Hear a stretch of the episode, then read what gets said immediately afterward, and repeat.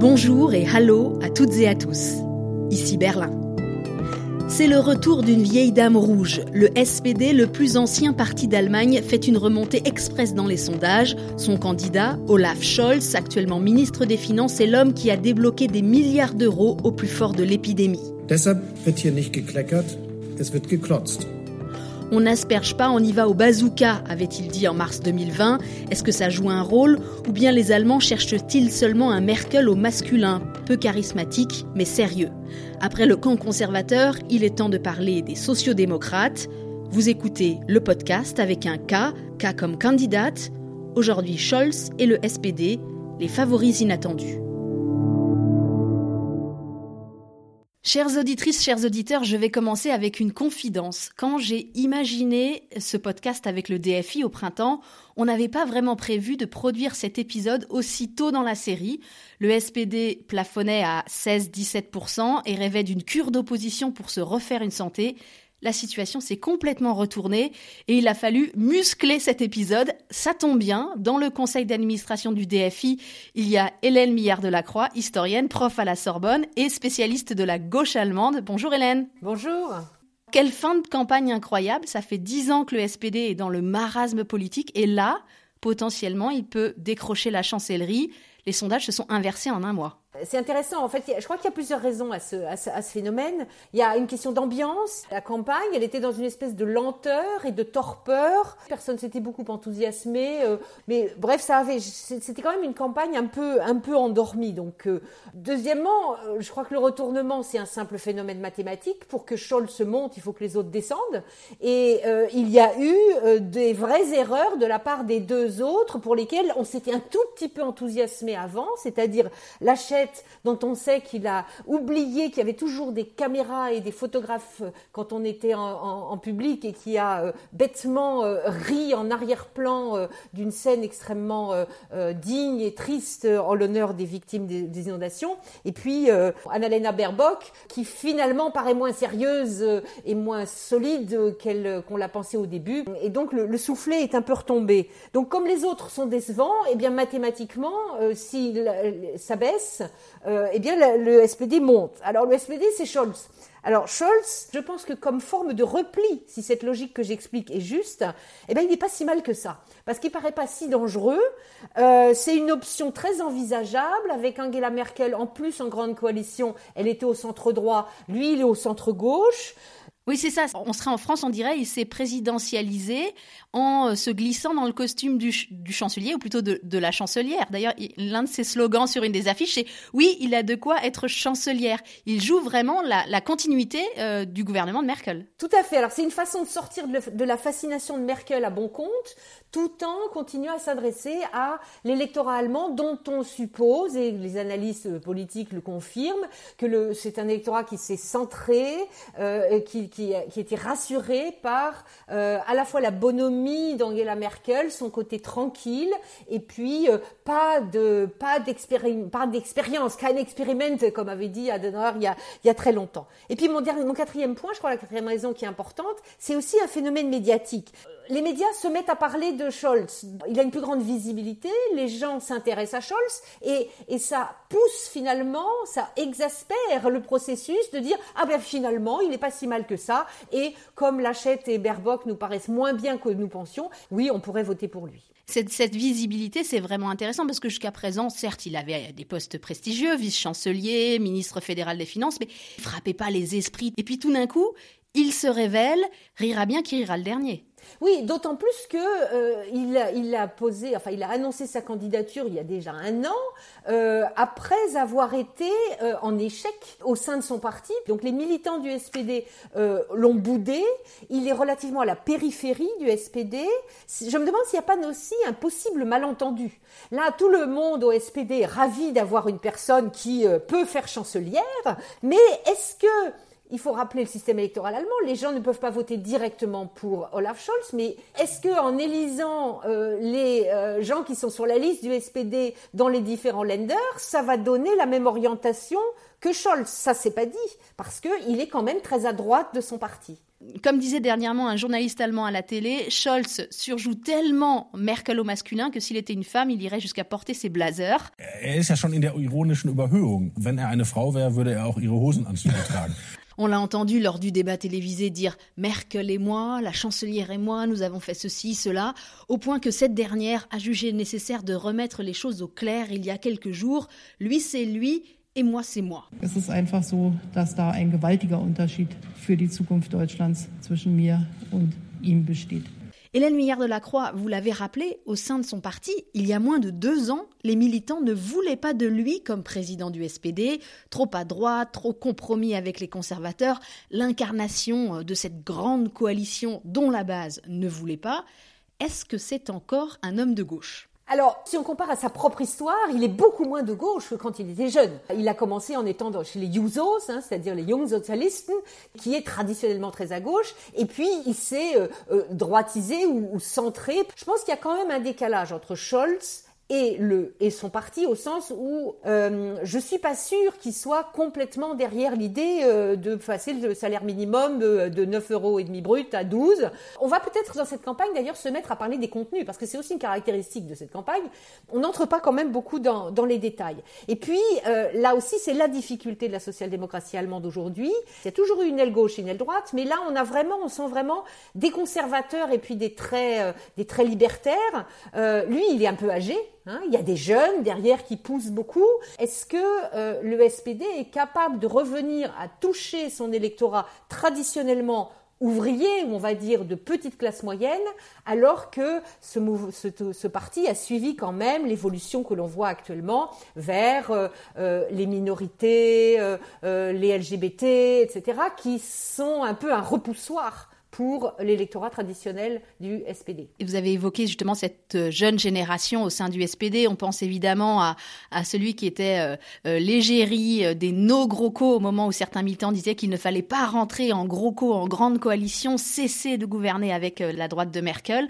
Alors tout ça maintenant, on oublie, avec le succès annoncé par les sondages, fini les vieilles querelles, le parti étant renserré derrière Olaf Scholz, comme a pu le constater David Philippot lors d'un meeting à Berlin.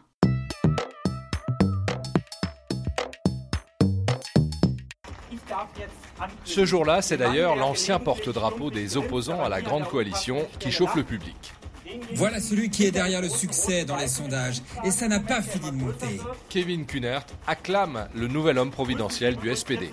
Accueillez avec moi la barre énergétique de cette campagne, Olaf Scholz. Chemise blanche bien ajustée, celui auquel les militants ont souvent reproché son centrisme et sa froideur, enflamme le public avec des accents de gauche. Ce n'est pas le moment que des gens qui gagnent autant que moi ou des gens qui gagnent même encore plus que moi bénéficient de baisses d'impôts immédiates, comme la CDU, la CSU ou l'FDP le proposent. 30 milliards de baisses d'impôts pour des gens avec de tels revenus, non seulement ce n'est pas finançable, mes chers amis, mais c'est immoral. Mais plus que son programme, c'est sa personnalité qui fait la différence. Il est très calme et je crois que la population allemande a toujours un peu peur du changement. Lui, il n'incarne pas un changement aussi radical que celui qu'apporterait une chancelière verte. Parce que c'est un bon homme politique, parce qu'il est honnête et qu'il donne l'impression d'être authentique. Et c'est quelqu'un qui agit.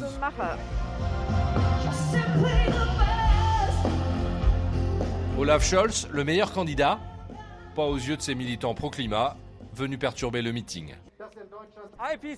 Le GIEC, ça vous dit quelque chose Soyez plus ambitieux pour la justice climatique. Devant qui vous vous inclinez L'économie C'est tellement triste, vraiment. Dans son programme, le SPD prévoit une sortie du charbon au plus tard en 2038 et la neutralité carbone pour 2045.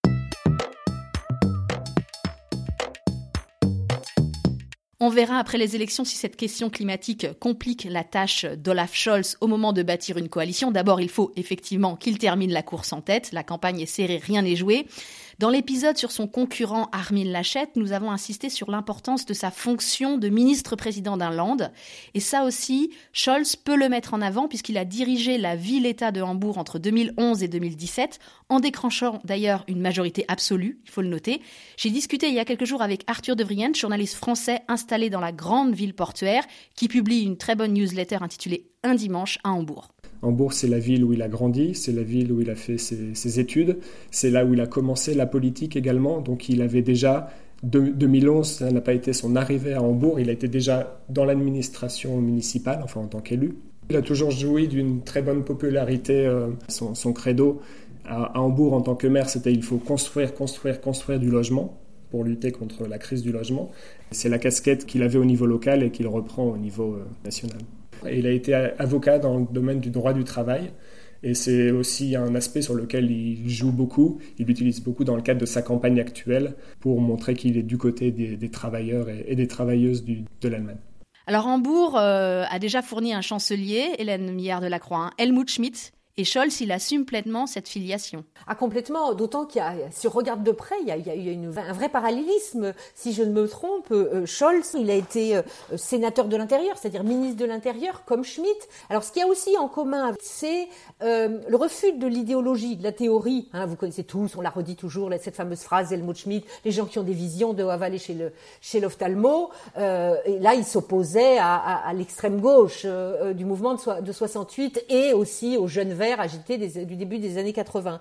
Il y a chez Olaf Scholz aussi euh, cette approche plutôt pragmatique, un peu froide, euh, des comptes, des comptes de la bourse. Hein. Il, est, euh, il est ministre des Finances, il aime cette, chose, comme l'était Helmut Schmidt, tout en ayant une fibre quand même plutôt des, des petites gens, c'est-à-dire considérer qu'il faut arriver à combiner le marché, donc le capitalisme, et quand même une dimension sociale afin d'éviter que ce soit toujours mêmes euh, qui profitent. Un parallèle qu'on peut faire aussi, c'est cette, cette impression d'être un bon capitaine dans la tempête. Euh, Helmut Schmidt, euh, les Allemands l'ont connu au moment de grandes inondations, déjà à l'époque, dans la ville de Hambourg. Et Scholz donne quand même un petit peu cette impression-là, en tout cas par rapport à son concurrent direct Armin Laschet, clairement, Olaf Scholz a, un atout à avancer. Euh, face aux grandes inondations, euh, Helmut Schmidt, euh, en 62, a su faire face, s'est montré comme un, un Krisenmanager, comme on dit en allemand, c'est-à-dire quelqu'un qui fait de la gestion de crise sans se poser beaucoup de questions, alors que bah là, les inondations, elles ont eu lieu dans la région de Armin Laschet, qui s'est montré peut-être moins sérieux et moins, moins engagé. Donc en effet, cette image de Scholz, elle est elle le sert très certainement en Allemagne où on aime euh, le sérieux, euh, l'absence de falbala. D'ailleurs, le, fait de beaucoup aimer Angela Merkel va exactement dans ce sens. Euh, je vous rappelle que, que Gerhard Schröder, il était, il était apprécié avant de faire la rupture qu'il a créée en introduisant euh, le Hartz et, et donc euh, l'agenda 2010 et les réformes sociales très dures. Voilà. tout à fait. Avant, il était apprécié parce qu'il avait euh, quelque chose de la tradition du SPD qui était, il venait vraiment, c'était vraiment un ouvrier d'en bas qui parlait comme les ouvriers, un peu macho, voyez qu'on voyait bien avec sa bière au match de foot. Ce que Scholz incarne, c'est beaucoup plus ce qu'incarnait Schmitt, en effet, c'est-à-dire on est un gestionnaire. Hein, on, a le, on a le cœur à gauche, mais on est un gestionnaire. On n'est on pas dans cette fibre qui parle fort et dont les Allemands se sont quand même lassés avec euh, avec Schröder.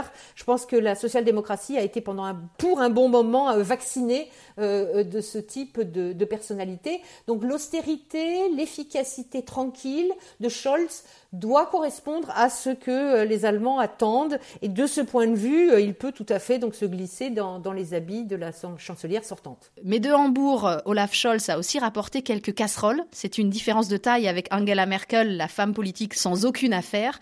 Olaf Scholz est mêlé indirectement au scandale d'évasion fiscale Comex. Arthur de Vriente nous explique ça très bien. Écoutez. Une des principales banques privées impliquées dans cette affaire est basée à Hambourg, c'est la Warburg, avec des locaux un peu flamboyants au bord de l'Alster dans, le centre-ville. L'administration de Hambourg a toujours veillé à, réclamer en prenant beaucoup de temps les, sommes à la banque en question pour faire jouer un petit peu la prescription. On parle ici de 47 millions d'euros que la ville n'a pas réclamé à la banque en fait. Quel était le rôle de Olaf Scholz, alors maire de Hambourg, dans ces facilités accordées à la banque de Warburg? Olaf Scholz a adopté la stratégie des trous de mémoire, ce qui est quand même assez euh, délicat, alors qu'il est connu pour être quelqu'un de dossier au début de, la commission. Après, il a un petit peu changé de pied par rapport à ça, mais il a indiqué ne même pas se souvenir de rendez-vous avec le propriétaire de la banque. Donc là, il semble être quand même sur une ligne de crête un petit peu fragile. Mais pour l'instant, l'affaire reste en marge de cette campagne électorale. Olaf Scholz ressuscite la social-démocratie, qui est à la peine partout ailleurs en Europe, quasiment. Hein. Est-ce qu'il y a une exception allemande? Alors si en effet il réussit, le parti euh, réussit à obtenir 20, euh, 25% voire plus, il y a une exception allemande. Euh, en même temps, là aussi il faut voir ce qui va sortir du chapeau. Et puis ce qui va être aussi tout à fait déterminant, ça va être avec qui euh, une coalition va-t-elle être formée Comme on le sait, euh, on est élu sur un programme qui est très ambitieux, et puis à la fin, le contrat de coalition euh, finit par se ratatiner et devenir comme une lame de parquet qui est le plus petit commun dénominateur. S'il donne un visage positif et dynamique à la social-démocratie, oui, ce sera une exception allemande et peut-être le début d'un virage en Europe, dans d'autres pays, parce que on voit, on assiste à des, évolutions soit parallèles, soit qui successives dans les pays. Et on ne peut pas nécessairement prédire au paysage politique allemand ce qui est arrivé au paysage politique français, ce qui est un peu la tendance qu'on avait l'air de voir ces derniers temps. C'est peut-être dans l'autre sens que ça va se passer, mais ça, c'est l'avenir qui nous le dira. Si on regarde ça avec des, lunettes françaises, évidemment, il y a toujours la question de, de l'endettement. Alors ces Allemands qui, ne veulent pas s'endetter, qui sont, qui sont l'incarnation de l'austérité, c'est cette Allemagne de Merkel, c'est l'un des souvenirs qu'elle laissera. Euh, Scholz, à la faveur de cette épidémie de coronavirus, il a fait tomber le tabou de l'endettement zéro en Allemagne, il a ouvert les vannes, il a versé beaucoup d'argent très vite. Évidemment, n'importe qui l'aurait fait dans ces circonstances, mais c'est lui qui a incarné ça, qui a annoncé ses aides au bazooka, il a dit. Ça a frappé les esprits. Euh, ça a aussi ouvert la porte à euh, une possibilité d'un endettement commun au niveau européen. Il a été l'un de ses artisans. Alors s'il est élu chancelier, est-ce que ça sera la ligne de l'Allemagne maintenant à Bruxelles? Ça va dépendre beaucoup de, des rapports de force et euh, de la coalition qui va se former. Euh, je pense que l'Allemagne, euh, que ce soit d'ailleurs Scholz ou même Merkel, si jamais elle était restée au pouvoir, a appris quand même beaucoup de choses dans cette crise et que on ne pouvait pas indéfiniment s'enfermer dans sa tour d'ivoire derrière des murs en disant nous nous faisons différemment et les autres peuvent peuvent mourir de faim autour de nous. Ça, ça je pense que ce virage est passé et que Scholz est capable de l'incarner, même s'il risque d'être tout à fait attentif économies des Allemands et au porte-monnaie des Allemands. Et ce dogme de l'endettement zéro, le fameux Schwarze Null de Wolfgang Schäuble, repris par Olaf Scholz jusqu'à la crise du Covid, eh bien beaucoup d'Allemands y tiennent, même Knut, un Berlinois qui revendique 50 ans de militantisme au SPD. L'endettement zéro nous a permis d'avoir de la marge pendant la crise sanitaire. Nous avons une base saine et nous pouvons donc envisager un bon avenir sur le plan économique, ce qui nous permettra de réduire à nouveau notre dette. Surtout que l'inflation est de retour en Allemagne. Les experts euh, n'excluent pas une hausse de 4 ou 5% euh, euh, sur un an. Ce serait un record depuis 30 ans. Et là, vraiment, ça, c'est une peur ancestrale des Allemands, quelque chose presque d'irrationnel. Est-ce que ça peut jouer un rôle? Est-ce que les Allemands vont se dire, bon, Scholz, ministre des Finances, finalement, ça serait un, rempart face à cette menace? Alors, il est certain que ça fait partie de, de son crédit puisque euh, en effet euh, les Allemands a priori euh, vont faire confiance à quelqu'un qui sait faire, qui a cette expérience et qui n'est pas un grand parleur, mais a montré qu'il était un marreur, comme on dit en allemand. Et là aussi, il y a une filiation avec Helmut Schmidt, c'est-à-dire c'est quelqu'un qui fait pas des grands discours, mais qui mais qui gère. Même si à Hambourg, il y a eu au moins euh, deux exemples, que ce soit le financement de, la construction de, la Philharmonie au bord de l'Elbe, où les dépenses, euh, le, budget a complètement dérapé. Et puis il y a aussi eu sa gestion un peu catastrophique euh, du G20 en 2017, où il avait juré aux habitants de sa ville qu'ils ne remarqueraient même pas qu'il y avait un sommet. Bon, ça a tourné à l'émeute pendant trois nuits. Merci beaucoup, Hélène Millard de la Croix, pour ces éclairages sur le SPD et sur Olaf Scholz. Avant de vous laisser une question, comme vous êtes professeur d'histoire de l'Allemagne, une auditrice m'a demandé après l'épisode précédent d'où venait le prénom du candidat conservateur Armin Laschet. Armin, euh, ça ne sonne pas très deutsch. Hein. Ça sonne pas très deutsch. Il y a même des gens qui disent ah oui, il doit avoir des racines turques. Non, pas du tout. Armin, c'est Arminius. Arminius en Hermann. Hermann le, le Chérusque. C'est un grand héros euh, de l'histoire allemande, même de la mythologie des, des Germains. Certains ont dit c'est le début de la nation allemande. Hein. Donc c'était un Germain qui aurait anéanti plusieurs légions romaines euh, au premier siècle après Jésus-Christ, euh, dans une grande bataille devenue mythique euh, dans la forêt de Teutoburg. Alors la dimension réelle de cette histoire, euh, et, il faut quand même mettre beaucoup de bémols, mais Arminius, pour devenir chancelier allemand, c'est un bon présage. Merci beaucoup pour ces précisions. Merci à vous tous qui nous écoutez. Merci à David Philippot pour les reportages et le soutien technique au montage. La musique originale de ce podcast a été composée par Aloïs Kerek. Et pendant que j'y suis, sachez que le logo a été conçu par Aurore Campbell. Avec le DFI, je vous donne rendez-vous mardi prochain pour un épisode sur les Verts. Leur candidate, Annalena Baerbock, a démarré la campagne comme une fusée, mais l'étoile filante a perdu de son éclat. Les Verts restent tout de même une force centrale dans cette campagne. D'ici là, n'oubliez pas, 60 millions d'Allemands sont appelés aux urnes le 26 septembre. On parle, on parle, mais c'est un processus démocratique et à la fin, c'est l'Allemagne qui vote. À bientôt, Bisbalt.